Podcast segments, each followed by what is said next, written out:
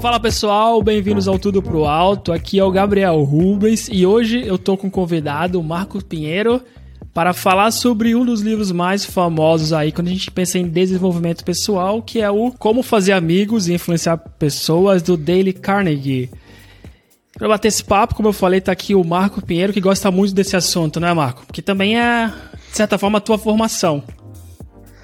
É verdade, é verdade. Um, apesar de eu fazer o mesmo que tu neste momento, Agile Coach, e sou Agile Coach desde, desde sempre, minha, eu já comecei no fundo nessa área. Eu tenho como background académico a área de psicologia, uh, mais especificamente psicologia das organizações e psicologia do comportamento organizacional. Mas eu nunca exerci, no entanto, é algo que me apaixona, como é óbvio, e é algo que eu gosto sempre de pesquisar e saber mais, e este livro já o conheço há algum tempo e é, é um clássico do, do comportamento humano. Não é? é o clássico, é o clássico. Já teve mais de 50 milhões de cópias vendidas, né? E a primeira versão dele foi em 1936, de lá para cá vem sendo atualizado. E é o livro que todo mundo comenta quando você fala em relacionamento interpessoal, né? Desenvolver soft skills. Esse é o clássico que todo Exatamente. mundo fala e, e, tem até certo preconceito, né? Talvez pelo nome dele, assim mas é um livro é. importante. É, eu lembro-me de tu me dizeres que uh, fic, fic, fic, ficarias uh, com uma sensação estranha se estivesse a ler este uh -huh, livro num autocarro, não é? é, é. E alguém diz, oh, como fazer amigos e influenciar pessoas. Na verdade, é, eu tinha te contado que quando eu li ele, faz muito tempo atrás, sei lá, eu tinha 20 anos, é, eu via no, no ônibus, né? E e eu não, não lia no ônibus, sei lá, eu ficava meio incomodado se estava no fundo por causa do nome do livro.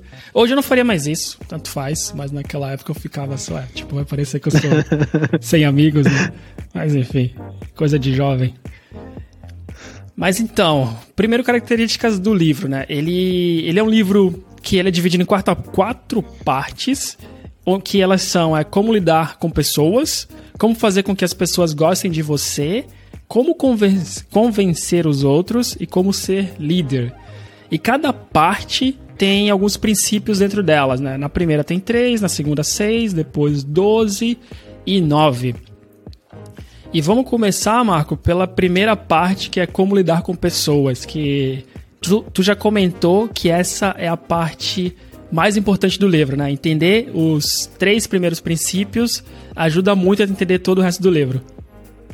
Exatamente, eu até diria que o livro é incremental. Não vale a pena tentarmos aplicar princípios seguintes das outras páginas do livro e dos outros, das outras partes, não é? Sem aplicar com alguma mestria as primeiras partes do livro. Por exemplo, nesta, neste primeiro capítulo, digamos, neste primeiro, uh, nesta primeira secção do livro, que é o Como Lidar com Pessoas, tem três princípios. O princípio 1 um é nunca critique, condene ou reclame. Uh, o princípio 2 é mostre a sua apreciação pelas pessoas. E o princípio 3 é atente-se ao objetivo do outro. Isso, isto é tudo muito fundamental. E nenhum deles é. Nenhum deles é, é muito difícil de perceber porque é que é importante, mas ao mesmo tempo nenhum deles deve ser absoluto. Nós, quando diz nunca critique, quando é no reclame, não podemos levar o nunca à letra, não é? Nós não podemos pôr em risco a nossa própria honestidade e, uh, e, a nossa própria e, e a nossa própria está-me a faltar agora a palavra ah. Tipo, tem os valores, né? Talvez. Tipo, não pode ser uma pessoa ou submissa ou alienada que tá tudo bem, né? Tipo, eu nunca só não seja uma pessoa chata, né? Eu nunca critique, condene ou reclame. É sempre ser uma pessoa talvez agradável de conversar, que você consegue trocar ideias e expor sua opinião, não só aquele tipo de pessoa que tá tudo errado. Tá sempre reclamando, a vida é ruim, o trabalho é ruim, exato. nada funciona. Isso, vem-me agora à cabeça a palavra que é nunca deves pôr em, em, risco a. Nunca deves pôr em xeque a tua genuinidade, não é? Sim. Nunca deves pôr em, em xeque a tua genuinidade. Então, existem momentos em que tu efetivamente tens de ser crítico e, e reclamar Sim. e condenar, mas sempre tendo como base o evitar que isso aconteça e usar outras técnicas a seguir, não é? Sim. Então, este, estes são os fundamentos daquilo que são os, o, o primeiro capítulo do livro e é muito importante criar um mastering primeiro disto até passar para aquilo que são as outras dicas que o livro dá. Sim. É, e até falando assim como que a gente vai prosseguir daqui para frente, é como eu comentei, são 30 princípios e é impossível comentar todos eles, então é, eu li o livro, o Marco também leu e nós vamos passar por algum deles que nós achamos mais importantes ou, na verdade, que chamou nossa atenção de alguma forma e nós vamos comentar. E a ideia principal aqui é que você tipo, acender tua curiosidade para você ir lá e comprar o livro também, sabe? É um livro legal de ler e depois você tira suas próprias conclusões depois de ouvir a gente aqui. Marco, eu queria acrescentar uma coisa, né, no princípio 3 aqui, que eu atente ao objetivo do outro. Porque essa é uma das coisas principais do livro. E eu tava lendo um livro novo, que eu vou comentar ele novamente mais na frente, que se chama Stop Asking Questions é, que ele fala sobre como ter conversas é, mais profundas com pessoas, né? Não só ficar essa coisa chata de você ficar perguntando, ela responde, perguntando, boa, responde, né? E, e nesse livro, o autor, eu não lembro o nome, mas vou deixar o, o link aqui na descrição. Ele comenta que todo mundo gosta dessa parte do livro porque, assim, basicamente, para alguém gostar de você, você precisa mostrar interesse na pessoa também, né? E ele fala que ele sempre ficou um pouco incomodado com isso, com essa frase por si só, que é. Ele até dá um exemplo assim, que ele estava conversando com, com uma pessoa que acabou de conhecer, numa reunião de negócio, né, num evento, e essa pessoa estava falando sobre, sei lá, sobre o trabalho, sobre o trabalho dela, a empresa como estava indo, ele já estava de saco cheio. E aí, em certo momento, uhum. a pessoa comentou que ela ia ter que se mudar para Los Angeles, sabe? Porque porque a família queria ir para Los Angeles, mas ele estava preocupado. E aí esse cara pensou, nossa, agora tem um assunto que eu gosto também. E aí, enquanto o cara falava, ó, oh, desculpa te interromper, mas você comentou que ia se mudar para Los Angeles, mas estava preocupado. Por que tá preocupado? Porque eu também quero me mudar e eu queria entender mais da cidade, sabe? Então ele comenta que não só é, se atentar ao objetivo do outro, mas também procurar o teu. Porque senão tu vai estar tá num relacionamento que não é, não é legal para ninguém. Aí ele fala, então, mais do que somente exatamente. se atentar, é prestar atenção e achar pontos em comum e vocês conseguem convergir e criar uma relação a partir daí, né? Claro. E, assim, e as pessoas sentem quando tu não estás a ser genuíno, não é? é? é? existe algum. Existe aquele sexto sentido que todos nós temos que sente quando alguém está a ser. Eu não queria usar a palavra falso, talvez seja demasiado forte, mas quando não está a ser genuíno, quando está a ser um, uma conversa forçada. Então, ser genuíno é, é sempre o princípio base. Eu uhum. acho que não, é, é uma coisa que eu acho que não está neste livro uh, de uma forma muito explícita e acho que deveria estar mais explícito, porque isso é o base de, de, qualquer tipo de relacionamento, é essa genuinidade que tu tens que demonstrar quando estás a conversar. E depois, claro, fazendo estas pitadas com estas pequenas dicas, que é não criticar abertamente, ou condenar, ou reclamar de forma agressiva, e depois esse, esse demonstrar apreciação é super interessante também, porque vem daquilo que é um, um genuíno interesse naquilo que é outra pessoa e aquilo que são os, os hobbies dela, os gostos dela, ou aquilo que ela sabe, ou aquilo que ela está a partilhar contigo. Mas novamente, se for tudo que seja forçado, é, é quase como se perdesse a validade de. Uh, perde a sua validade de real atuação como dica importante de relacionamento humano. Sim, sim. O nome do autor do outro livro que eu comentei, Stop Asking Questions, é Andrew Warner. Algo assim, mas novamente boa, link boa, aqui boa, na descrição. Vocês vão ver. Tá sendo bem muito fixe. Até te aconselho a ler, acho que você ia gostar do livro também. Vou, vou ler, vou ler, já tá aqui na lista. Boa. Então vamos passar agora para parte 2, né? Então, parte 1, um, que é que é o core do livro, né? O básico, são os pilares do livro. Vou só repetir que é nunca critique, condene ou reclame, demonstre a sua apreciação pelas pessoas e atente-se ao objetivo do outro. Então, passando agora para a parte 2, que é como fazer com que os outros gostem de você, a gente destacou também aqui uma, uma parte, alguns dos princípios. Vou começar pelo princípio 3 dessa, Marco, que eu até deixei anotado aqui, que é o lembre-se dos nomes. E todo mundo sabe como é importante, né? Você falar com uma pessoa e lembrar do nome. E eu até anotei isso aqui porque é uma das que eu tenho maior, maior dificuldade, que é eu tenho dificuldade de lembrar os nomes. Por mais que eu faça um esforço gigante, às vezes esse esforço me atrapalha a prestar atenção, sabe, no que a pessoa tá falando, porque eu começo a pensar, é, sei lá, falou o nome, Pedro, eu fico na cabeça. Pedro, Pedro, P, P de Pedro. Pedro, eu tenho outro amigo chamado Pedro, então deixa eu conectar aqui. Então eu me perco nisso e para mim é uma dificuldade gigante. É, agora trabalhando remotamente facilita porque eu vou aqui, eu tenho um bloco de notas em todas as reuniões, né? Eu vou aqui e escrevo ah. rápido, sabe? Pedro. Mas presencialmente já tentei algumas coisas diferentes, melhorei. Tenho uma das coisas como foco minha para melhorar, mas ainda é muito mal. Tô... Você se considera bom em lembrar os nomes? Uh, nem por isso, nem por isso. Já me aconteceu, por exemplo, uh, estar a conhecer alguém, perguntar uh, de forma bastante clara qual é o nome dessa pessoa, ela dizer-me, depois ao longo da conversa, passam 10, 15 minutos e eu esqueci-me do nome da pessoa. Isso é das cenas mais Exato. vergonhosas que já me aconteceu, porque eu depois eu fico, eu, pá, quando é num contexto de trabalho, se calhar até que tu consegues descobrir, vais ali ao Teams, vais ali ao Slack, vais ali onde for preciso. Agora, quando é assim, num contexto fora do trabalho, onde tu não consegues aceder uma base de dados do nome das pessoas, uh, é assim uma situação bem constrangedora. É, perguntar e novamente. é efetivamente importante, não é? Porque as pessoas sentem, sentem-se valorizadas quando uh, alguém relembra o nome delas. E se tu Sim. conheces uma pessoa rapidamente durante 10 minutos e depois, passado um mês, dois meses, três meses, voltas a encontrar a pessoa e te lembras efetivamente do nome dela, Uhum. isso significa algo, não é? Isso significa que aquela pessoa deixou uma pequena marca em ti e toda a gente gosta de ser apreciado, não é? Uhum. Então um, é muito importante, eu tenho muito a melhorar nisto. Eu tenho uma, um, um pequeno truque que tem ajudado que é lembrar-me, eu, eu nunca eu uh, deixei de me pressionar para me lembrar do nome inteiro da pessoa e só me quero lembrar da primeira letra, porque depois ajuda. Uhum. Sempre que eu me lembro da primeira letra, eu normalmente vou atrás. Eu imagino a letra gravada na testa da pessoa e penso em algo engraçado uh, pa- para, para associar àquela pessoa. Mas nem sempre, nem sempre resulta, nem sempre resulta. É É. algo que eu tenho muito que melhorar em mim, mas que é uma dica super importante.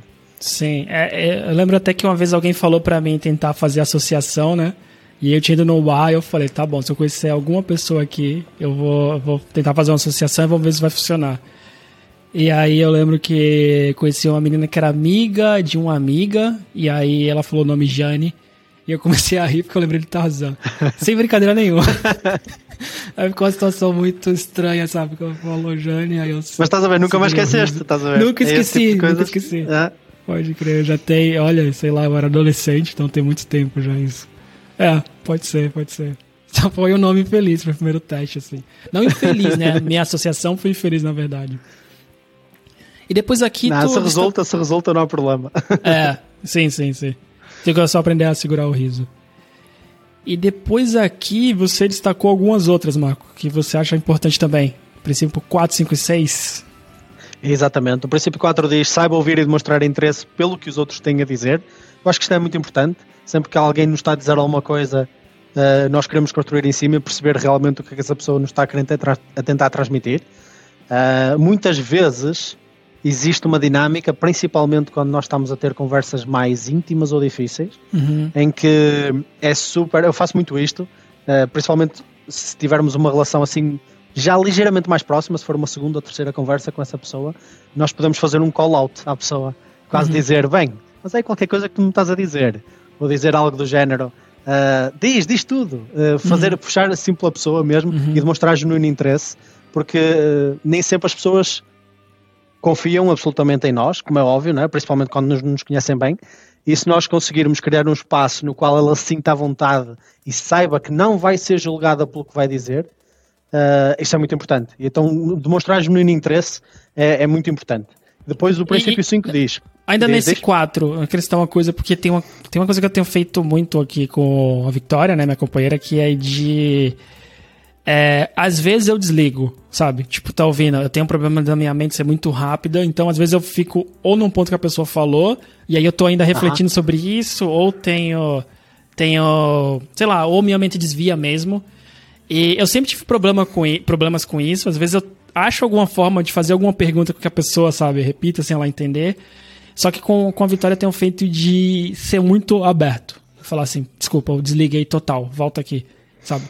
E no começo ela até ficava meio assim, sabe? Depois eu falei, ó, eu quero prestar atenção. Na verdade eu poderia passar por essa parte e entender o que tu falando, mas eu quero entender 100%. Tipo, pode repetir isso? E, e eu acho que é legal porque até ela tá fazendo isso e eu gosto, na verdade. Por mais que tu fica assim, ah, caramba, a pessoa não tá prestando atenção, desligou. Não, eu prefiro a sinceridade de falar, ó, desliguei aqui, repete, por favor, porque eu sei que a pessoa realmente se importa, né, com o que tá falando. Eu não faria isso com pessoas que eu só conheço, que eu não tenho uma relação Aham. muito, muito forte, que pode parecer um pouco de desdém, sei lá. Mas com pessoas que eu tenho mais intimidade, eu comecei a fazer isso e, e eu tenho gostado, pelo menos. Até então não tive nenhuma situação negativa com isso. Sim, pá, isso é uma excelente dica. Eu, eu, eu arriscaria a dizer que, dependendo da, daquele nível super difícil de medir que tens, com, que tens de relação com outras pessoas que não mais íntimas, como é o caso da Vitória, ahm, podes começar também, se calhar, a testar águas, porque só testando as águas é que depois uma pessoa fica mais vulnerável e admitir essa pequena falha e dizer: Olha, eu estava completamente alhado ao que estavas a dizer, e desculpa, a culpa foi minha, eu estava a pensar noutras coisas. Podes repetir, por favor, que eu quero mesmo ouvir. Uh, e às vezes as pessoas não estão habituadas a esse nível de honestidade sim. e apanhar desprevenidas, e isso pode resultar até em algo bastante positivo. Uhum. Eu vou testar com alguém assim que eu não tenho tanta intimidade para ver. Eu não testei, já testei com amigos mesmo, de falar, ó, desculpa, desliguei. Tem então tudo bem, mas vou ver com algum colega para ver o que, que acontece. Boa.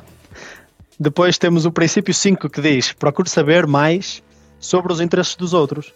Uh, eu acho que isto é, é super essencial, também é, é uhum. bastante óbvio este, que é tipicamente as pessoas desenvolvem-se muito naquilo que são os seus hobbies e gostam muito de falar sobre aquilo que são os seus hobbies e sobre aquilo que são os seus principais interesses e não necessariamente sejam hobbies, não é? Imagina que a pessoa é super apaixonada pela família e, e adora uh, tudo que seja brincar com os filhos, ou brincar com a mulher, ou, ou brincar com o parceiro, etc, etc. Uh, simples interesse da vida da pessoa uh, constroem tudo aquilo que é a sua identidade, não é? Então falar Sim. disso e falar disso de forma entusiasmada e fazer a pessoa partilhar um bocadinho mais sobre isso é algo que resulta sempre muito, muito bem.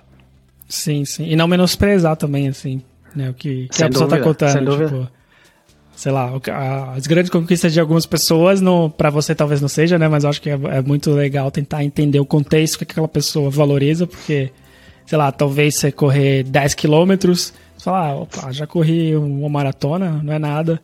Isso porque eu, eu, eu digo até isso porque eu, é um padrão que eu vejo comum das pessoas. Na conversa existe sempre essa. Às vezes fica essa disputa assim, ah, não, 10 km, isso não é nada, né? correr. Sabe, tipo, tu pode colocar um outro frame, né, nessa mesma coisa. Ah, não, fixe, já corri 10 km, me lembro da minha primeira.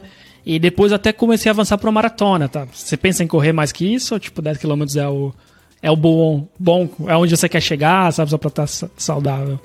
Então, esse é, é, é, outra dica, assim, de coisas que eu vejo e, e, que eu me incomodo muito, assim. Às vezes quando tu fala alguma coisa, um interesse seu e as pessoas comparam para mostrar o dela que talvez seja até maior, mais importante, mais difícil. Sem dúvida, sem dúvida. É, é, assim, esta é a maior dica do livro. Toda a dinâmica do livro é, não é sobre ti. Se tu uhum. queres realmente fazer amigos e influenciar pessoas, não é sobre ti, é sobre os outros. E tu tens que mostrar genuíno interesse sobre os outros. Sim. Qualquer um de nós tem essa dinâmica natural falar mais sobre nós, colocarmos no pedestal, chamar a atenção. Nem todos, não é? Nem todos. Há pessoas que não têm esse tipo de personalidade, nem, nem, nem se sentem confortáveis com isso. Mas nós tendemos a achar que isso é o mais correto para realmente criar relações, quando uhum. não é uhum. verdade. Então essa é a principal dinâmica do, do livro e sem dúvida o que acabaste de dizer é, é uma nota a reter. Sim, eu, eu vou até trazer mais uma que eu lembrei que é os professores, eh, fazendo aula de inglês, eu costumo perguntar como que você tá, né, professor, e mais de um contou que pouquíssimos alunos perguntam até, sabe? Tipo, sei lá, tem uma hora de aula duas, três vezes por semana. É, e aí, sempre que eu vejo que tá surpresa assim, eu pergunto, tipo, mas ninguém pergunta. Pergun nunca perguntaram para vocês, sabe? Só por curiosidade mesmo. Acho que até porque a gente comentou nesse episódio, eu resolvi fazer isso com alguns professores que eu faço aula. E a maioria deles falou assim: ah, sei lá, raramente alguém, um aluno pergunta. Assim, tipo, normalmente eu pergunto como foi a semana, né, para começar a aula de inglês e, e eles disparam a falar e acabou. Então, é. Detalhezinho, né? E, e, eu vejo que é importante, assim, tipo, pelo menos uma professora mesmo falou um dia. É, que, nossa, que legal, que perguntou, é a, sei lá, é a quarta aula do dia, a primeira vez que alguém pergunta, e e ela tava meio mal no dia. Não, não nem entrou nisso, mas só falou: ah, que legal que alguém perguntou, assim, porque é, tava meio mal e só essa pergunta assim já é interessante de, de ouvir. E, e, principalmente nesse papel, não é? A pessoa parece que às vezes é secundária e que não existe ali, não é? É, é. é. O foco está sempre nos outros sim, e, é, e, é, importante reconhecer essa pessoa, sem dúvida. Sim, sim. E não, e deixar claro também que eu tô falando aqui de exemplos positivos, mas certeza que eu sou um dos que algumas vezes não perguntou e a outra pessoa, né? Só claro, claro, claro. Eu claro sim, também claro que, eu sou, né, a pessoa mais. É, claro que sim, se nós fôssemos perfeitos também é. não precisávamos ter lido o livro, nem precisávamos é estar aqui a debater sobre ele, não é? é e isso claro. liga bastante bem com aquilo que é o sexto e último princípio deste capítulo, que é faça com que o outro se sinta importante. Uh, e, e, liga muito bem com todas as dicas que tu deste, não é? Não tentares menosprezar aquilo que foram as pequenas conquistas, uh, reparar na existência da pessoa e quando ela faz uma pergunta, devolvê-la uh, para reconhecer aquilo que são também as experiências e os sentimentos ou, a, ou aquilo que está acontecendo na vida daquela pessoa. Ou, por exemplo, não é por acaso que muita gente tem uma perspectiva relativamente ao aniversário ou dias de aniversário do casamento, ou de, de namoro, etc. assim, de uma forma diferente dos outros dias, não é? Uhum. Principalmente o aniversário em específico, as pessoas gostam de ser lembradas. Uh, do, do, modo geral, não é? Há sempre Sim. pessoas que se calhar até nem gostam do aniversário, mas do modo geral as pessoas gostam de ser lembradas. E é sempre um gesto é importante uh, recordar, recordar, recordar os nossos amigos, recordar essas pessoas mais importantes.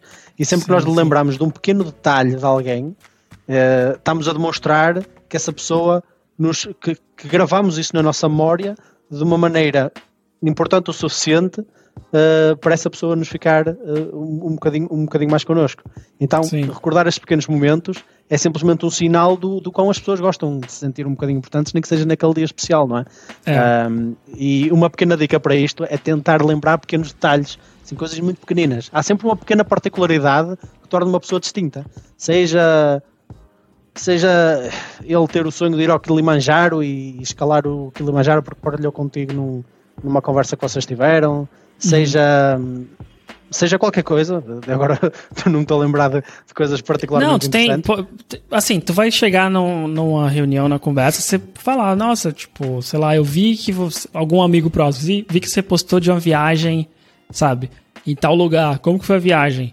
Nossa, vi que você foi pra cachoeira tal, sabe? É, são coisas que mostram que você tem interesse, assim, tipo, na pessoa, pra, pensou na pessoa, né? Então, não, faz todo sentido, faz todo sentido. E e eu conheço pessoas que valorizam muito esses pequenos detalhes. Na verdade, eu acho que a maioria das pessoas, assim. E até comentou do aniversário, eu posso falar como um erro meu, que é coisa que eu tô aprendendo agora.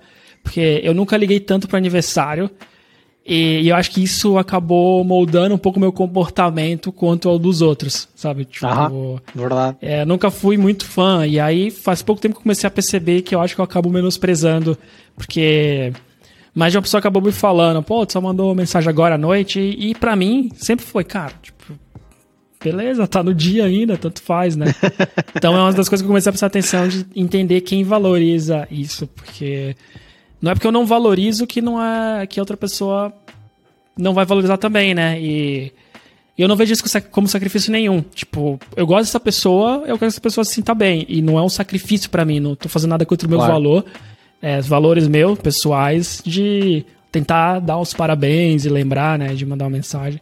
Continuo muito ruim mandar mensagens, eu mando muito parabéns e um bolo, ou ligo, mas já é um passo de um erro que eu vi que eu, que eu cometo, cometi muitas vezes.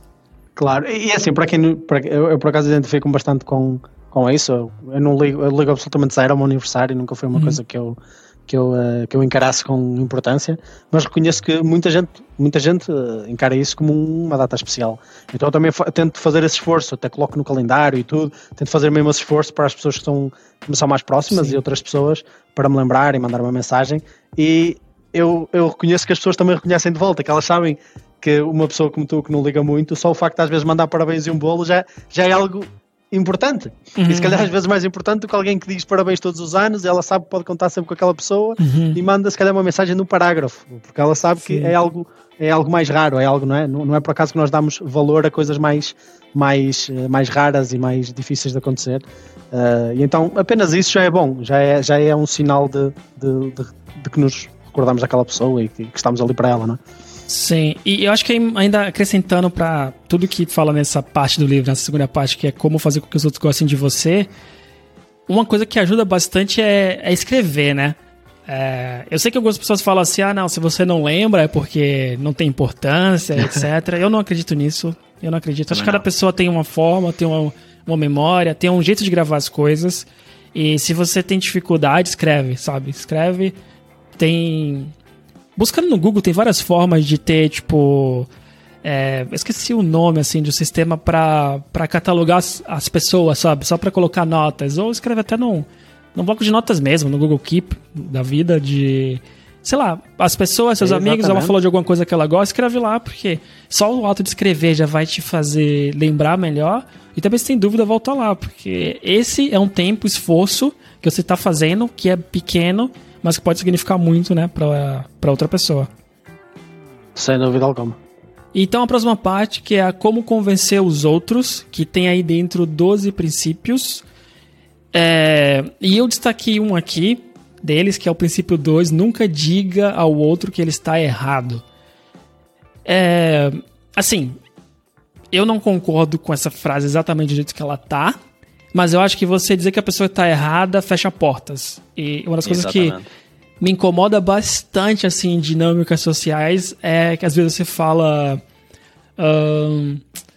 eu. Durante a minha formação, tirei vários certificados, sabe? Porque eu achava que podia ser importante. Aí a outra responde: Ah, não, eu não valorizo certificado. Acho que certificado é só um papel, sabe? Tipo, eu acho que antes de falar que tá errado ou jogar algo contra, tentar entender, né? Sabe? O porquê. É, o porquê. Por que você gosta disso? Porque é assim. E muitas vezes a gente até acha que a pessoa está errada, mas é só a semântica da palavra que a pessoa usou é, que é diferente, né? Falando disso porque é um caso recente que eu ouvi na dinâmica assim, de grupo, que eu fiquei meio incomodado com, com isso de falar que a outra pessoa estava errada pela escolha dela, sabe?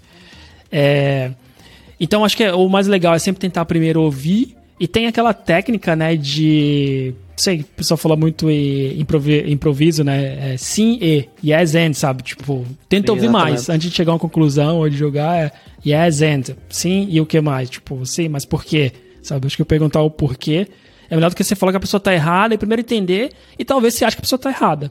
E aí tudo bem, não tem problema, pode falar, mas acho que tentar entender primeiro antes de falar é melhor porque a partir do momento, momento que você fala que a outra pessoa tá errada, você já deixa a pessoa armada, né? Já de guarda fechada. Exatamente. Pra, ao invés de te ouvir, ela vai estar tá preparada para responder, para provar que você é que tá errado, ou para defender a ideia dela.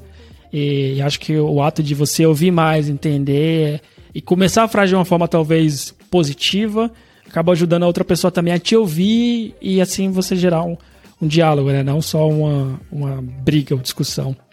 Não, sem dúvida. Sempre que nós atacamos repentinamente alguém, uh, principalmente quando é inesperado, a pessoa fica mais preocupada em se defender e uh, na cultura asiática existe muito esse conceito de uh, save face, não é? Eles têm muito esse, esse, conceito do save face, mas a verdade é que isto também acontece na nossa cultura. Nós não temos o conceito tão, se calhar, óbvio na nossa cultura, mas a verdade é que ele também existe e nós queremos uh, manter-nos uh, credíveis e queremos nos manter, queremos olhar para nós com credibilidade na mesma. E quando alguém nos diz assim repentinamente, principalmente em público, não, tu estás errado, ou isso não vale nada, ou o que tu fizeste foi uma perda de tempo, qual, qualquer que seja o exemplo que, que ocorra, é, é, algo, é, é logo um, um, fechar de porta para qualquer tipo de, de. Não só é um fechar de porta para nós tentarmos convencer a pessoa do que quer que seja, como um fechar de porta para até um futuro relacionamento que possamos ter com aquela pessoa, seja amizade, seja relacionamento profissional, seja o que for, não é?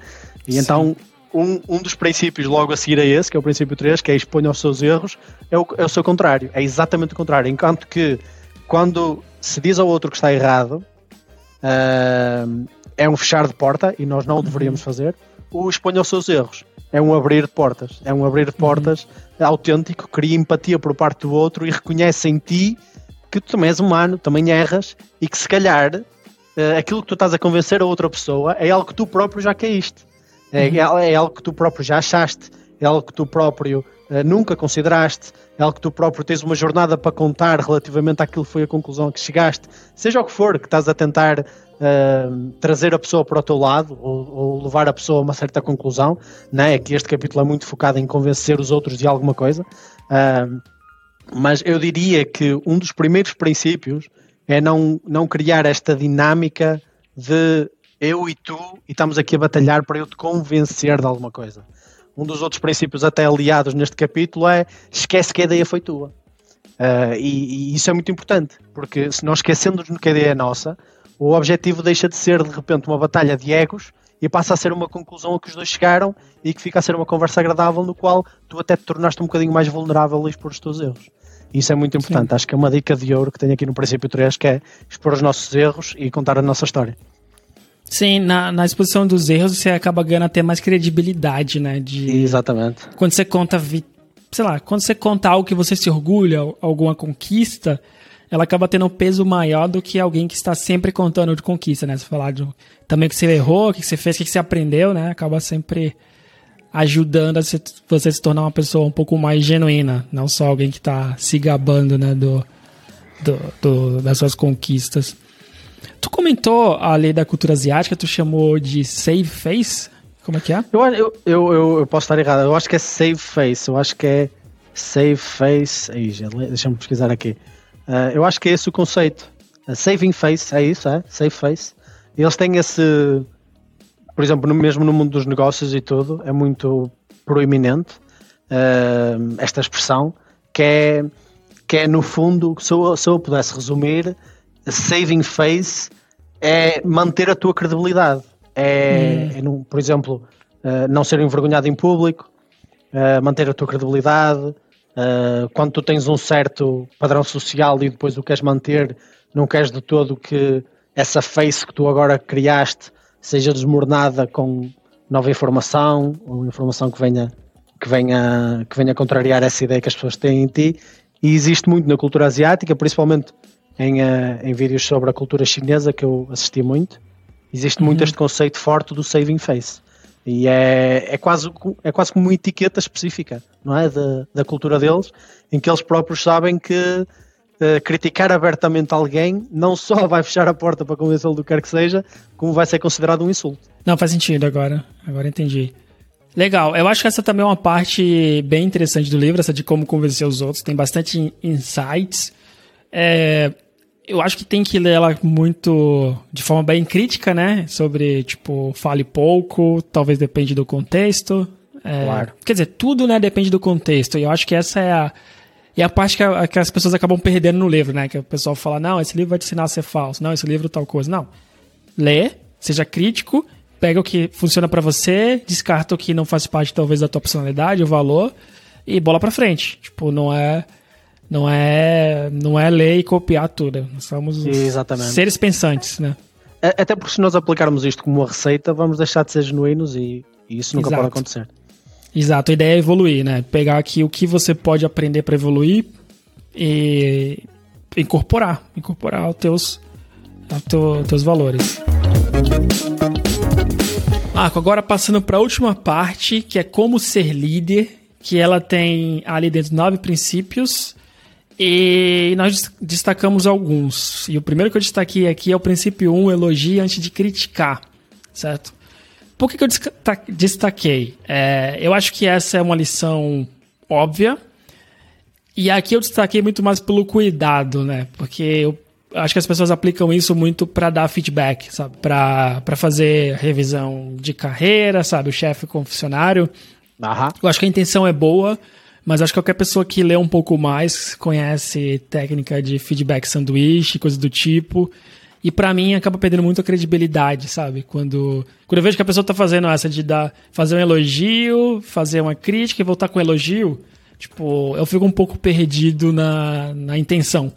Se a intenção é verdadeira, tipo, esse elogio aqui é de verdade ou ele tá servindo só para cobrir aqui com o sanduíche, né? Tipo, que é a crítica. Então, é, eu acho que essa, a intenção aqui pode ser muito melhor usada se o teu elogio for sincero, né?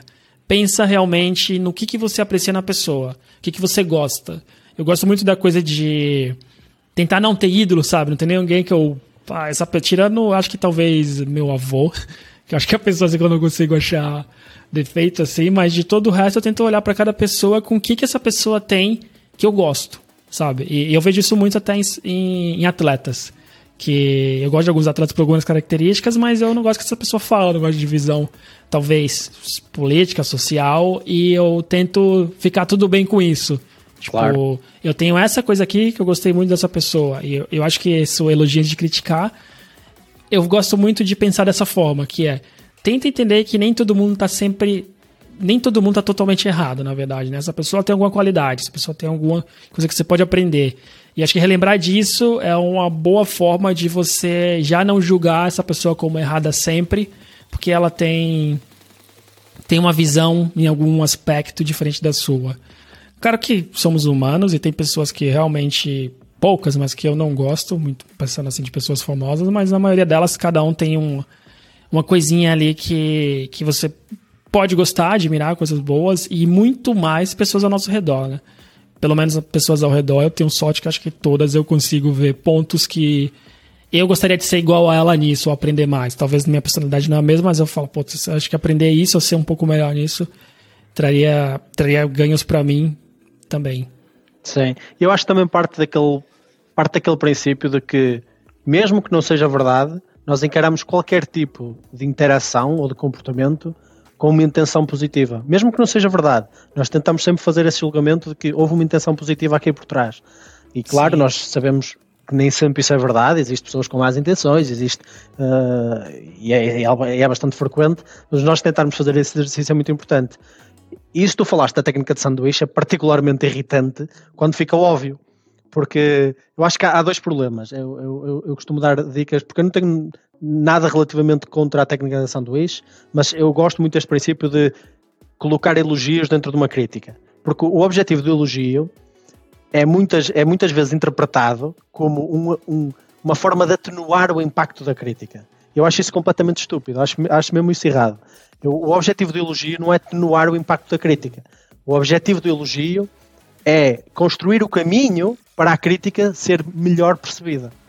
Ou seja, é aumentar o foco da crítica, mas de uma maneira positiva e não atenuar o, o, a crítica. E muitas vezes as pessoas dão o feedback sanduíche e o que é que elas fazem? Dizem uma coisa completamente aleatória, só porque é positiva, que nem sequer tem nada a ver com a crítica que vão, que vão, que vão colocar. Depois dão a crítica e depois acabam por dizer outra coisa, se calhar às vezes também completamente aleatória, só porque é positiva. Isso não faz sentido nenhum. Então eu diria, se querem continuar a utilizar a técnica de sanduíche, primeiro, não necessariamente têm que utilizar a técnica de sanduíche. Podem só, primeiro, podem só pôr uma primeira fatia e depois a seguir. Não necessariamente também tem que ser algo sequencial, ok?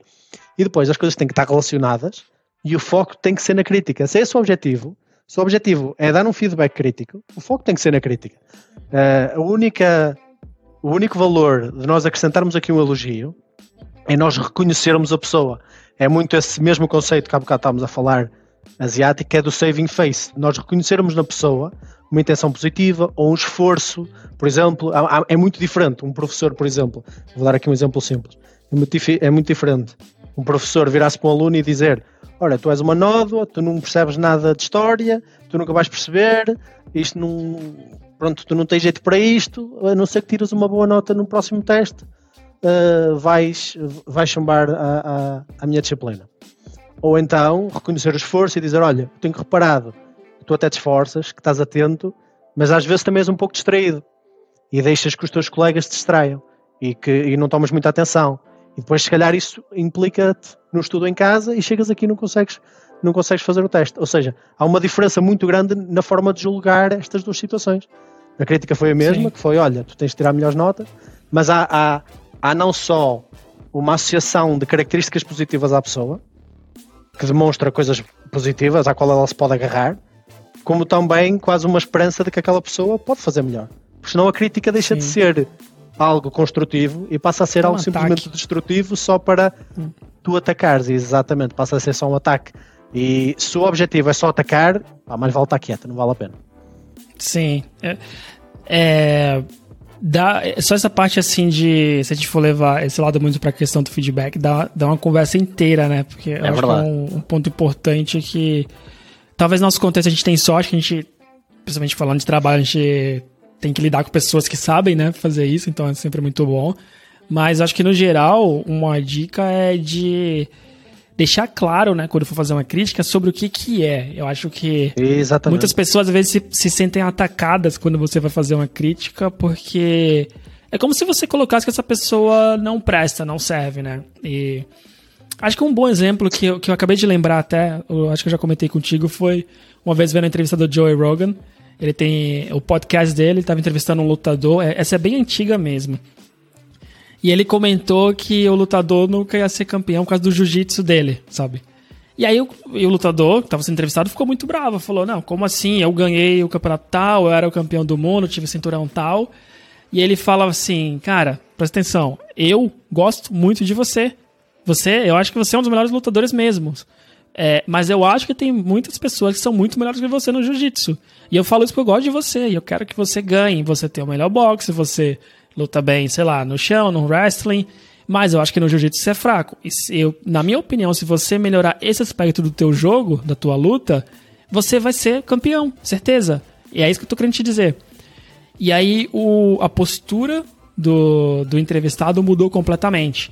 É, porque talvez eu acho que o, a forma que o Joe falou não foi tão legal no começo, mas eu acho que ele manda muito bem nisso de ter conversas difíceis, né?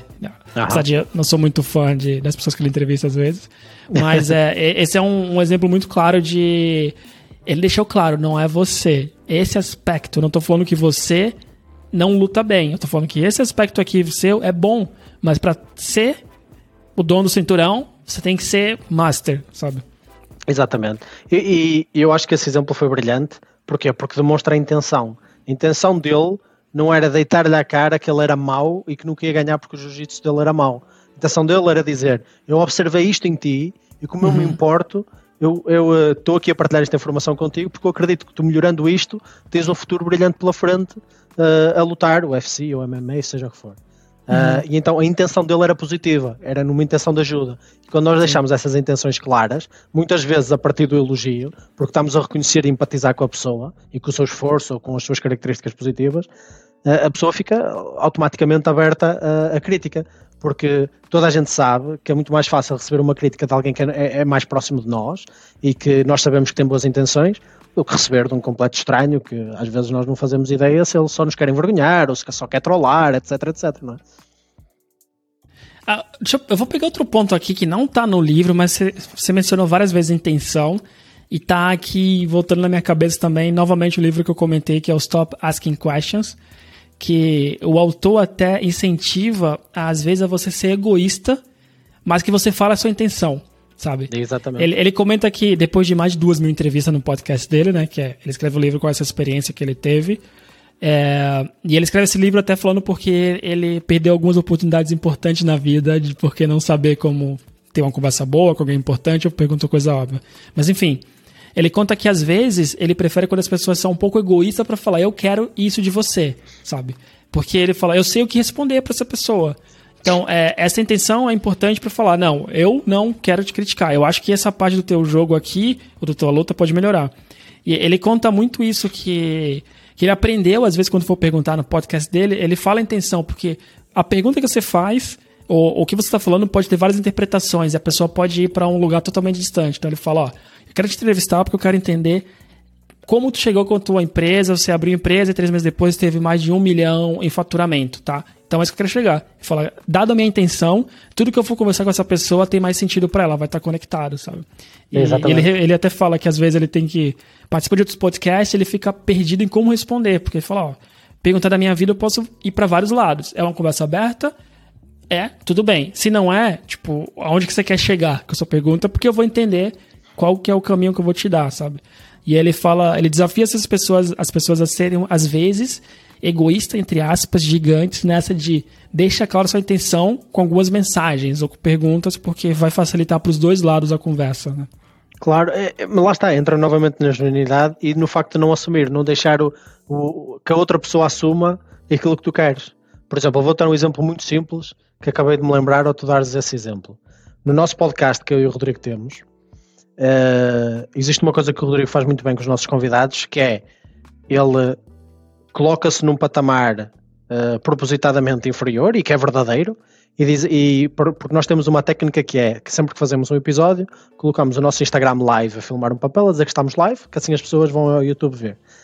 E sempre que conseguimos também, pedimos ao convidado para fazer o mesmo, para colocar no, no, em direto no Instagram dele. E tipicamente os nossos convidados têm, um, uma, têm followers, têm uma, uma quantidade de pessoas a, a seguidores muito maior que nós, não é? Nós estamos a começar. Então, se, eu, eu já reparei que o Rodrigo sempre que faz, uh, e eu, eu acho que ele faz isto naturalmente, que ele é assim genuíno, mas ele, ele, ele, ele usa este exemplo que é, olha, nós queremos ter mais, mais gente a observar esta, esta call, queremos muito partilhar esta história, esta conversa, mas sabes que nós somos pequenos, então nós também temos um reach um pouco limitado. Se tu nos quiseres ajudar com, os teus maiores seguidores e quiseres colocar ali o teu telemóvel, também estás à vontade, mas senta à vontade também para dizer não. Ou seja, ele coloca-se propositadamente numa posição de vulnerabilidade, que não deixa de ser verdadeira, e é sincero naquilo que quer conseguir. Que top, que top. E, não, e não tenta, porque há uma diferença muito grande entre fazer isso ou então dizer à pessoa. Ah, e tal, olha, queres colocar ali o teu telemóvel em direto? Esse sou eu. Para as pessoas saberem. Uh, estás a perceber? Porque existe sim, ali sim. quase uma, um aproveitamento uh, que tu estás a tentar tirar da pessoa. Mas quando Isso. tu és sincero que esse aproveitamento é algo genuíno e que tu queres realmente estás a aproveitar do facto dessa pessoa ter mais seguidores, mas estás a ser sincero relativamente a essas intenções. Uh, e então deixa de ser tão manipulativo e a pessoa sente-se muito mais à vontade em fazer-te esse favor. Cara, é, esse exemplo que você deu é sensacional. Parabéns pro Rodrigo, porque eu acho que eu, não, eu não consigo, às vezes, nesse é o tipo de assunto que eu não consigo ser direto. Mas, novamente, nesse livro, no Stop Asking Questions, ele comenta sobre isso. E ele, ele participa de outros podcasts, né, como convidado, principalmente porque lançou o livro. E ele tá no outro podcast grande que, que ele pergunta assim: o, o, entrevistador, que também é famoso, pergunta a ele assim: o que, que você tem de problema quando você é entrevistado, né? E aí ele fala: Ó, eu, eu lancei um livro, então eu, eu tô fazendo tempo e deixando minha agenda livre para ser chamado para qualquer podcast, independente do tamanho, né? E ele falou: tô sendo entrevistado por algumas pessoas que só querem meu público, sabe? Tipo, e ele fala: é ok, é uma troca, eu quero falar do meu livro e, ele, e eu vou levar todo o meu público. Só que me irrita quando a pessoa não é sincera. Ou quando a Sim, pessoa exatamente. quer me entrevistar ele diz que é sobre o livro e começava a me fazer perguntas sobre como entrevistar, não sobre o livro em geral, sabe? E ele fala: tá ok me perguntar, tipo, eu tô indo, eu quero falar do meu livro, e eu acho ok se você me falar da intenção, que é, eu quero, esse podcast aqui não tá andando, eu quero fazer com que ele cresça. Tudo bem, eu sei o que eu vou te responder. E é interessante que falando sobre o livro, ele comentou em um desses podcasts pequenos que ele participou, eu tava ouvindo vários, né? Que o, o, o cara acaba falando para ele no começo, olha, é, ele começa a falar assim: eu gosto quando as pessoas deixam intenções claras, né? Ele dá uma das primeiras dicas que ele dá. Aí o cara fala assim: então vou, vou refazer todo o meu convite assim. Eu quero aprender sobre o teu livro e eu quero saber como que eu seja o melhor, como que eu posso ser o melhor entrevistador para que eu consiga ter pessoas mais importantes gradualmente. E aí ele até fala: não, perfeito. Agora eu entendi para onde a gente vai, sabe?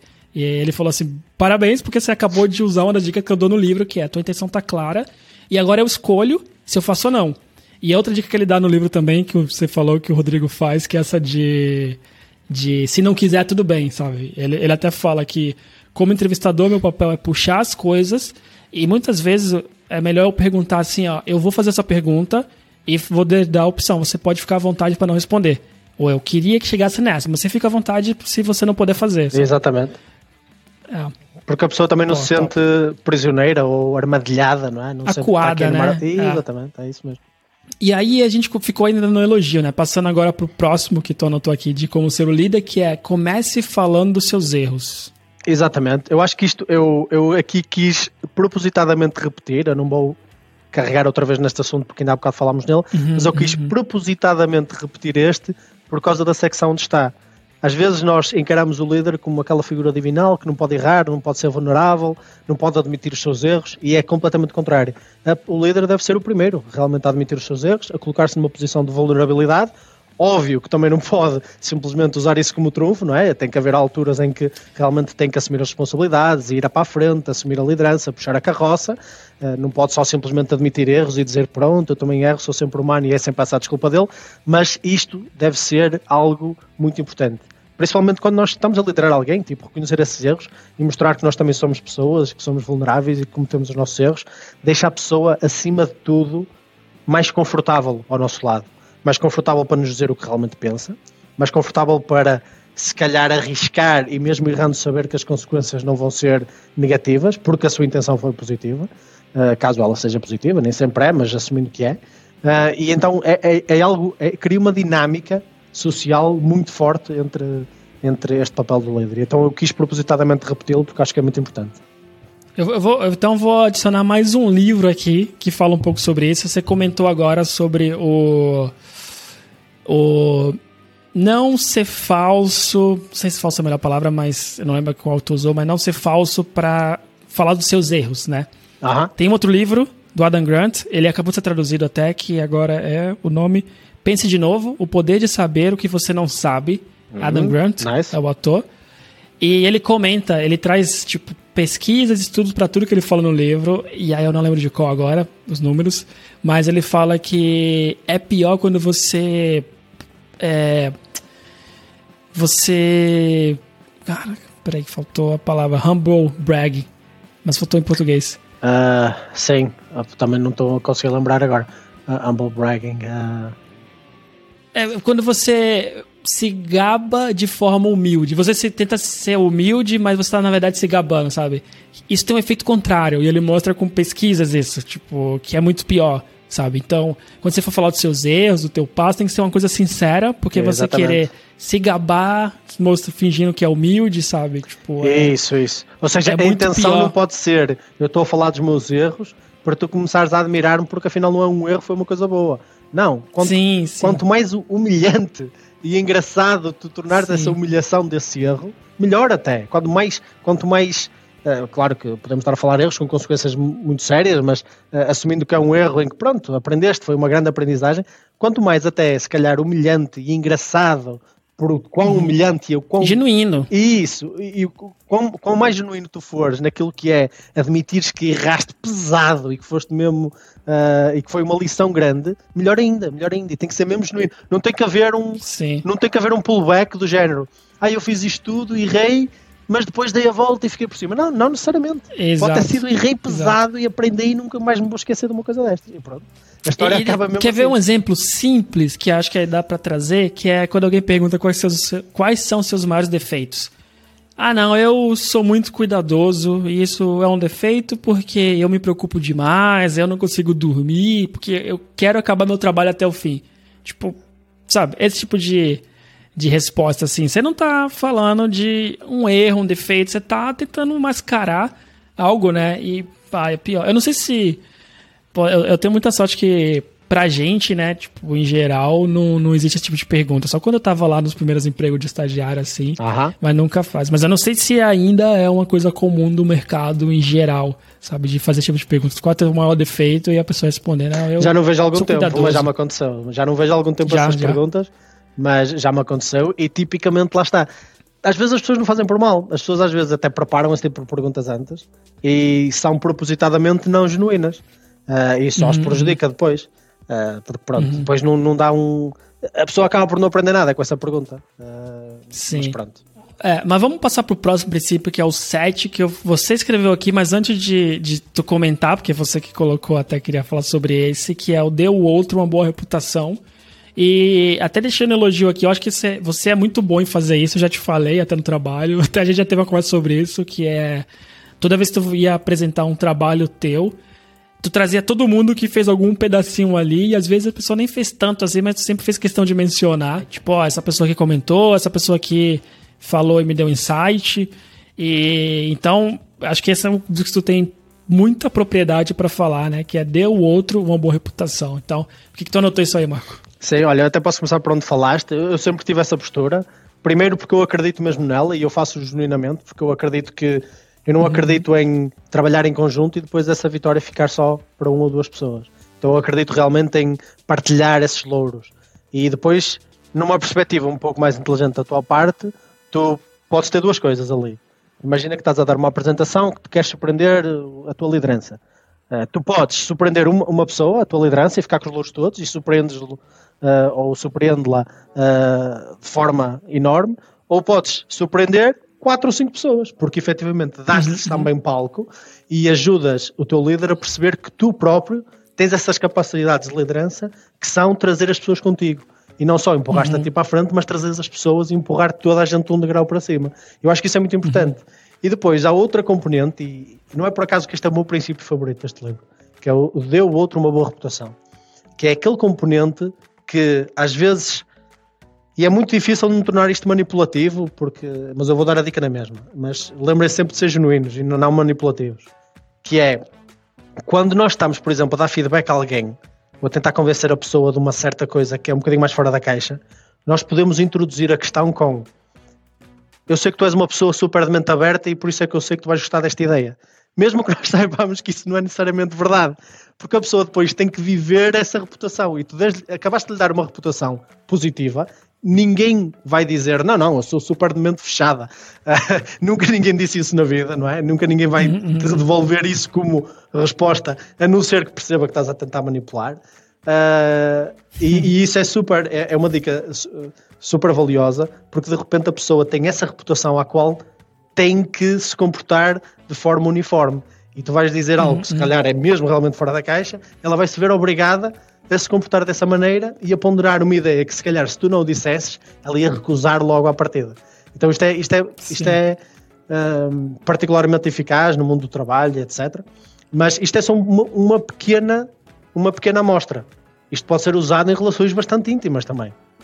Pode ser usado em relações muito, muito, muito mais íntimas, com família, com amigos, etc. Não, eu posso trazer um de família. Força, até. É, a maior bronca que eu já levei na minha vida, né? Eu, meus pais me batiam, eu não apanhei tanto assim, mas. É, tu também já falou, né? Que teus pais já, já, já, Aqui, acho que em Portugal, né? Era até pior, tu falou que os professores também, eu não peguei essa. É verdade, é verdade. Tu é mais novo que eu, os professores te batiam ainda. É.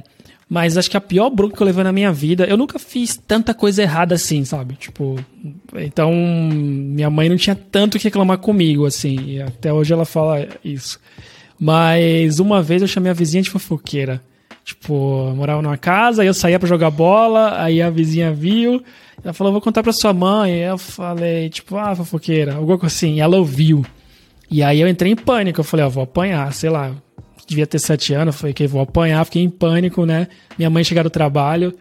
E aí eu tô olhando na janela, minha mãe passa pela vizinha, e eu vejo a vizinha falar alguma coisa, minha mãe vem cabisbaixa pra casa.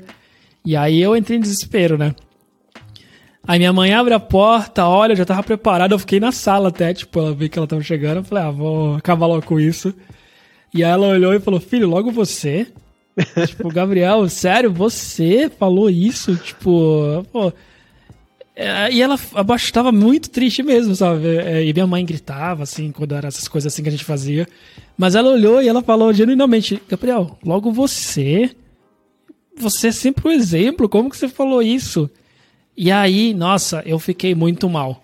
Porque eu sei que ela foi genuína, não foi nenhum jogo, uhum. mas eu nunca esqueci disso na vida, assim, de. Até hoje, eu tinha sete anos, provavelmente, e a pior bronca que eu já levei na minha vida, que foi essa de colocou meu comportamento, o que é que ela esperava, e ela falou, você, então, é muito que você está falando da reputação. E até conecta né, com outro livro que eu já li, que ele comenta sobre isso também, de tu perguntar a alguém, pô, se, se eu vou precisar de tal coisa, se no futuro tu, tu me ajudaria, sabe? Porque eu tô pensando em fazer tal coisa. A, a chance da pessoa ajudar aumenta porque é de man, se manter congruente, né? Exatamente, com, exatamente. que ela falou. E isto, isto pode ser usado mesmo em vários, em vários cenários. Eu acho que este é mesmo dos meus favoritos, porque principalmente, olha, eu vou dar outro exemplo no qual isto funciona muito bem em relações profissionais. No nosso caso, que somos Agile Coach e trabalhamos muito com, com lideranças de, de de, de tecnológica e, e, com líderes a toda hora e managers, etc. Uh, funciona muito bem. Eu lembro perfeitamente de uma, de, uma relação que eu criei bastante forte e de amizade uh, também que evoluiu para uma amizade, em que nós fazíamos coisas em conjunto uh, e cada um acrescentava a sua parte, mas sempre que alguém vinha perguntar para partilhar aquilo que eu tinha feito, supostamente, porque alguém veio falar, ah, eu ouvi dizer, Marco, tu fizeste isto e isto e aquilo outro. Eu dizia, não, não, eu na verdade não fiz nada. Eu na verdade tu tens de falar é com aquela pessoa. E apontava para aquele indivíduo e dizia, olha, esta é a melhor pessoa para falar-te disto e consecutivamente e de forma eh, eu só depois posteriormente é que me pus a analisar o meu comportamento que ele não estava a ser propositadamente manipulativo é que eu pensei ok eu com isto criei uma reputação na parte, da parte dele, aos olhos das outras pessoas, que ele depois sentia quase a necessidade de me devolver. E sempre que alguém ia fazer as mesmas perguntas, ele dizia: Não, não, eu na verdade não fiz nada, tu tens é que falar com o Marco. e, ou então, pelo menos, uh, apreciava muito aquilo que tinha sido o meu papel naquilo que nós construímos em conjunto. E devolvia-te esse tipo de atitudes. Uhum. As pessoas têm uma necessidade incrível e isto está num, num livro que se chama Influence. O livro chama-se mesmo Influence, é assim que se chama. É um dos livros mais, mais conhecidos sobre a arte. Não é que de... tem tipo um imã? Uh, provavelmente. Há, há, várias capas, não é um livro propriamente recente. Deixa-me ver se eu encontro aqui. Influence. Chama-se só Influence mesmo. Deixa-me ver se eu encontro o autor. A psicologia da persuasão? É esse mesmo, é esse mesmo. É, esse, é isso que eu comentei agora do, do de você falar com a pessoa. Pronto, é esse, perfeito. Estamos a falar do é, mesmo então, eu... do Cialdini. Sim, eu li esse livro também há muito tempo atrás. Acho que foi, os dois foram seguidos até, tipo, sei lá, tem Exatamente. mais de 10 anos, certeza. E, e uma das principais leis do comportamento é que nós temos esta lei da reciprocidade, em que se alguém faz alguma coisa por nós, nós automaticamente temos uma necessidade de fazer o contrário. E isto associado a esta dica de dar uma boa reputação a alguém ao qual nós queremos que ela, que ela viva, é, pá, é uma dica super valiosa, uma dica de ouro mesmo. Não é, é, de, é das mais difíceis de aplicar porque é um long term game, é mesmo long term, uh, mas é, eu diria, das mais poderosas, sem dúvida. Sim, sim. E até como tu falou que tu usa isso e talvez sem intenção, mas eu posso te falar que eu nunca senti isso como manipulativo, assim, da tua parte, porque eu acho que é uma das características mais legais que você tem, quando a gente trabalhou junto, principalmente, que é sempre apontar as pessoas que te ajudou. E, e, eu achava isso legal. Mesmo que tu tá falando que é com intenção, porque tu leu, para mim não importa. Eu sempre achei isso muito bom da tua parte e, e sempre me chateou muito ao contrário. Sabe aquela pessoa que mostra trabalho, que um grupo fez, essa pessoa fica com crédito, ou o chefe que fica assim. Já, já aconteceu comigo no passado, tipo, muito tempo atrás, quando eu trabalhei. E pá, isso me chateava demais, assim, tipo, quando alguém levava o crédito pelos outros. Eu acho que o que tu faz de. E tu, tu acaba até criando conexões, né? Tipo, não, alguém te pergunta coisa, não, ó, tal pessoa fez. Tu, tu acaba fomentando até uma rede ali de contato de pessoas com interesse em comum. Então, eu só vejo vantagem. Não sei se alguém consideraria isso como como manipulação, mas se for por mim, eu acho que aceito ser manipulado dessa forma, porque eu, eu, sempre achei legal assim tu conectar as pessoas ou me apresentar outras pessoas para entender mais desse aspecto. Eu até acho mesmo que é mais ético da tua parte fazer isso, Sim. porque não só cria essa relação que tu estás a dizer, mas também eu acho que às vezes as pessoas têm um bocadinho de dificuldade em fazê-lo porque têm quase esta necessidade de provar alguma coisa. E muito vem às vezes do, do, do, de ti, vem do teu interior, de, se calhar de, de alguma falta de autoestima ou de, de, uma necessidade interior de tu provares alguma coisa. E eu nunca coloco isso como a minha, o meu principal objetivo, em seja o que quer que eu faça. Eu dou muito mais valor à componente social e se eu conseguir uh, criar uma relação mais forte, uma relação mais, mais estável com colegas, dou muito mais valor a isso do que a qualquer tipo de benesse mais pessoal que eu possa uh, uh, adquirir de, daquele momento em específico. Sim. Eu acho que uma coisa que vale também deixar é que talvez algumas coisas que a gente fala aqui de. Ah, esse negócio de você é, dar uma boa reputação a outra pessoa não funcionar, talvez você esteja num ambiente muito ruim, né? Tipo, de que você precisa, sei lá, passar por cima das pessoas, levar crédito, porque se num ambiente normal e saudável, é, você elevar as outras pessoas acaba te elevando também. Talvez a longo prazo, né? Não no curto prazo, mas é, se você está num ambiente que esse tipo de coisa não funciona tanto, talvez é hora de tentar mudar, né, de ambiente. Claro que não é fácil, não estou colocando aqui que é só mudar de emprego. Claro. Ainda mais hoje em dia, né, mas pensar no longo prazo de buscar um lugar onde, onde você consiga ser você, ser uma pessoa legal, aprender mais sobre como se relacionar, né, aplicar e isso ser vantagem para todo mundo em volta, não só para você. E aqui, Marcos, assim a gente acaba essa última parte, que é como ser um líder.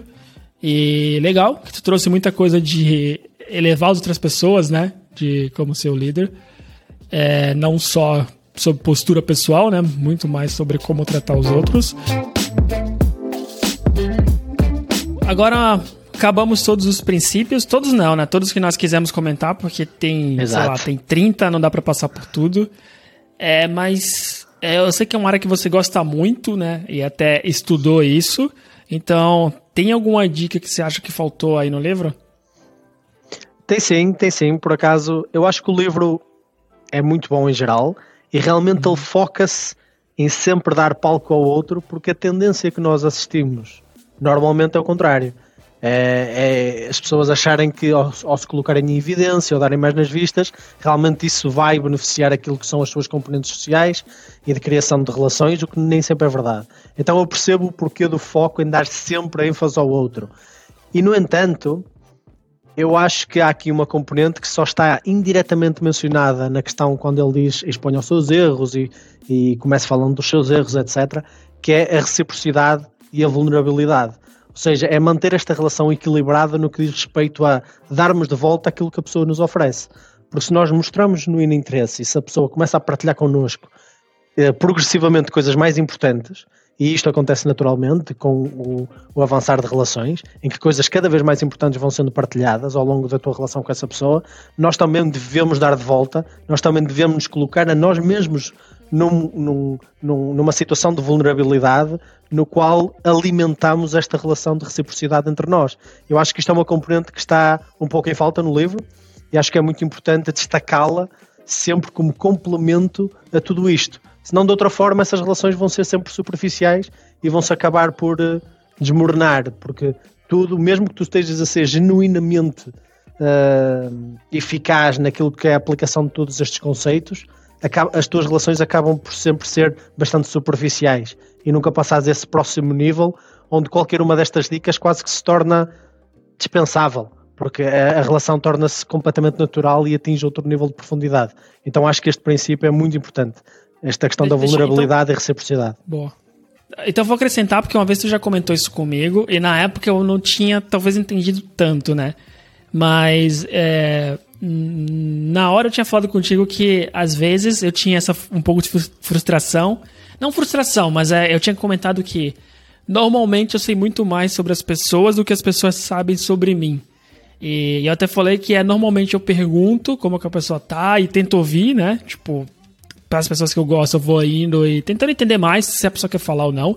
Não pergunto tão direto, é mais tipo, tu quer falar mais sobre isso? E, e, ao contrário, nem sempre acontece, porque quando a gente tem a conversa, quase sempre fica na pessoa, né? E poucas pessoas realmente perguntam de volta. E aí eu falei até contigo dessa dificuldade, às vezes até frustração. E aí tu comentou que, tá, tu tem que ver, porque isso talvez torna a relação desbalanceada, né? Tipo, onde a pessoa apresenta várias vulnerabilidades e tu não fala a tua. E eu fiquei um pouco isso na cabeça que eu fiquei, pô, mas eu não consigo às vezes falar, tipo, dependendo da pessoa, né? E na época eu não tinha caído totalmente. Não tinha entendido totalmente. Só que aí, novamente, né, como as coisas se conectam, esse que é o fish de ler no livros, voltando para aquele Stop Asking Questions, chegou uma parte que ele fala exatamente só sobre isso. E ele contou uma história que é, é que no podcast acaba que várias pessoas se abrem muito para ele e ele fala: Eu gosto disso porque eu não quero que um autor de um livro vá falar do livro só, sabe? Porque eu acho que o livro é, qualquer um lê. Claro. Então minha ideia é se aprofundar ou no tópico ou ir além daquilo, no que, que faltou. E ele começa a contar que isso se tornou algo natural, que em várias conversas de amigos, as pessoas falavam porque ele não tem medo de perguntar, e ele aprendeu a perguntar de uma forma, que a gente comentou lá na frente sobre uhum. o Rodrigo, de deixar a opção de falar ou não. E ele sempre tenta ir mais fundo, dando sempre a opção de falar ou não. E ele falou que uma vez, num, sei lá, numa festa que tava, né, no happy hour, a mulher começou a contar sobre, se eu não me engano, foi o, sei lá, o suicídio de alguém da família. E ele perguntou mais, perguntou. E ele falou que a mulher falou para ele que, assim, ah, o Andrew sempre faz o autor do livro, sempre faz a gente falar muito, né? E, pá, às vezes é muito desconfortável. É, esse, esse poder que você tem, às vezes, é muito desconfortável de lidar, sabe? E ele falou que ficou com isso na cabeça. Ele falou, como assim? Tipo, as pessoas falam, elas querem falar, eu tô ouvindo, eu vejo que todo mundo quer desviar o assunto às vezes, ou não prestou atenção, e eu tento falar, não, calma, essa pessoa tava tentando acabar e eles não. E, e, a pessoa ainda fica chateada comigo, sabe? E ele falou que começou a pensar que isso já aconteceu mais vezes na vida dele. E aí ele começou a entender que é, alguém comentou com ele que ele não compartilhava de volta, sabe? E aí foi quando ficou muito mais claro o que, que tu explicou naquela, naquela hora. E a dica que ele dá é: talvez é tu começar falando. E novamente a intenção. Então, ele até fala: nesse dia, quando eu entendi isso, foi indo pra casa, eu liguei de volta para ela ou se foi em outra festa, sei lá, e falei: eu fiz essa pergunta porque eu tenho pessoas na minha família com problema também de depressão e eu queria entender mais, porque eu não tenho ideia de como lidar, sabe? Então eu tô perdido, sabe? Tipo, e ele falou que aí a, a relação se balanceou novamente porque a mulher falou: ah, agora entendi porque você ficou perguntando tanto, né?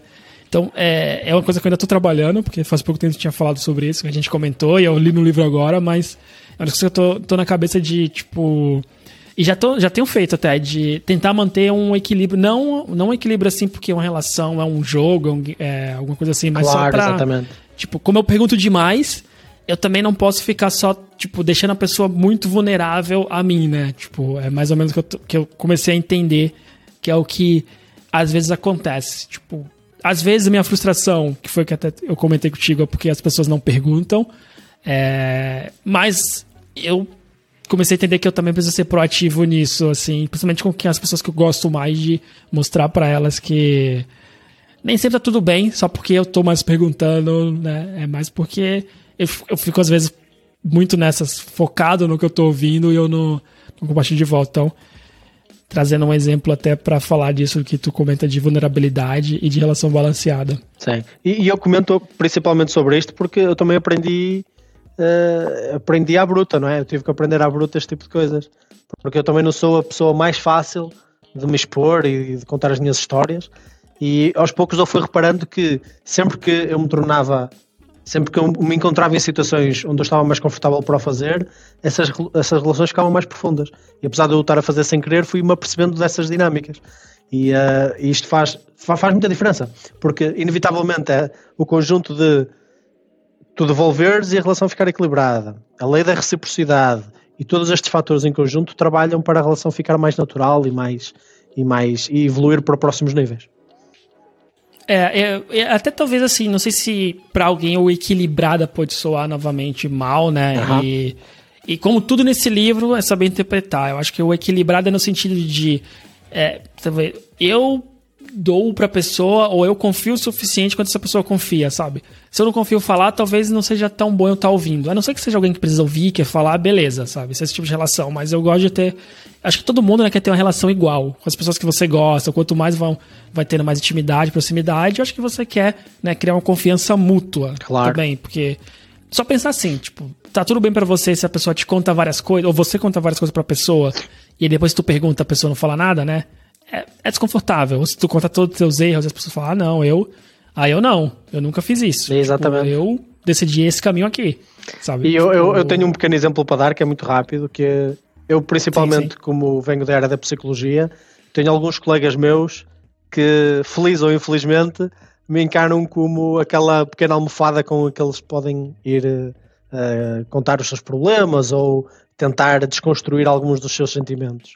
E eu tenho um pequeno exemplo de uma colega minha com a qual eu tinha essa dinâmica bastante forte, mas com a qual eu me dou bastante bem, no qual houve uma altura em particular bastante mais confusa da vida dela, em que ela estava a ter dificuldades em me contar algumas coisas. Porque ela sentia de alguma forma que, como eu não, como eu não partilhava com tanta frequência, ela às vezes ficava na defensiva e ficava, porra, mas será que eu posso dizer bem isto? Ele se calhar vai me julgar, ou vai achar uma coisa diferente de mim, ou vai achar que eu sou uma pessoa uh, que eu não sou, ou, ou vai ter uma, pronto, se calhar a partir de agora, se eu contar isto, vai, vai, vai se comportar de uma maneira diferente comigo. E a partir do momento em que eu disse, eu sei exatamente o que isso é, uh, que era o que ela me estava a tentar dizer, e partilhei uma história minha, onde eu descrevi exatamente aquilo que ela me estava a tentar dizer, mas claro, na minha circunstância, uh, ela ficou, porra, é exatamente isso, e desbobinou tudo e abriu, e, e nós acrescentámos mais um patamar à nossa relação em que uh, o nível de sinceridade subiu ainda mais, e não existe mais esse medo de julgamento, porque ela sabe que efetivamente eu também partilho desses sentimentos ou partilho dessa mesma sensação, ou seja, o que for que ela está a tentar partilhar comigo.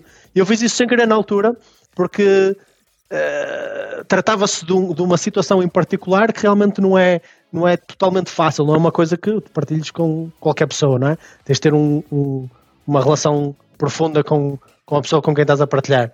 E ao partilhares, a pessoa realmente despe-se das, das suas defesas e diz: Ok, agora que tu partilhaste isso comigo, eu sinto-me mais confortável porque eu sei que não vou ser julgada, eu sei que tu vais entender muito melhor aquilo que eu estou a, a, tentar, a, a, tentar dizer e eu sei que somos dois humanos e estamos a falar no mesmo patamar, não é? Sim, boa, não, faz todo sentido. Acho que faz todo sentido. Sim. Tem mais uma que tu ia falar, não?